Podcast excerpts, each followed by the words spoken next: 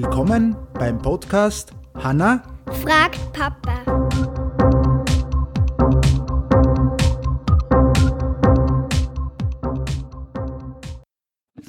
Hallihallo.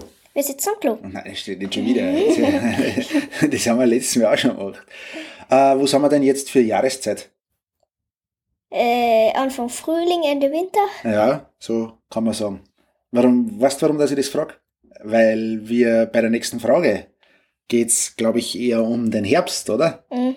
Ja, Aber wir haben definitiv nicht Herbst. Herbst, zur Zeit, wo wir das aufnehmen, ist nicht Herbst, ja, ganz klar. Aber deine Frage. Warum verlieren die Nadelbäume ihre Nadeln im Herbst nicht? Sie haben was Sachunterricht einmal das gelernt? Nö. Nicht. Nö. Vielleicht schon, Vielleicht brauchen Nadeln weniger Wasser. vielleicht. Ja. Im Herbst verlieren ja die Bäume ihre Blätter. Aber die Blätter der Nadelbäume sind ja eigentlich ihre Nadeln. Also, und warum fallen die nicht ab? Das hat etwas mit dem Aufbau der Blätter und der Nadeln zu tun. Blätter sind im Vergleich zu den Nadeln ziemlich groß. Okay, das ist ja bei einem Ahornbaum ist ja das Blatt riesig sozusagen. Ja. Und äh, brauchen viel Wasser.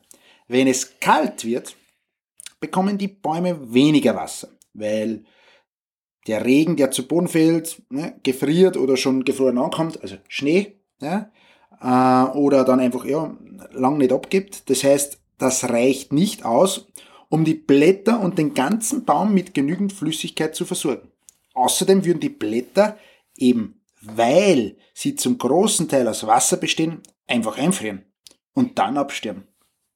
Oha. Ja, deshalb helfen sich die Bäume und werfen die Blätter während der kalten Jahreszeit ab, also im Herbst dann. Ja, werden sie abgeworfen. Hm. Die Nadelbäume haben da es, äh, ist ja ein bisschen leichter, einfacher. Ja? Ihre Nadeln brauchen nicht so viel Wasser und sind kleiner und deshalb können sie auch nicht so schnell einfrieren. Und außerdem ist jede einzelne Nadel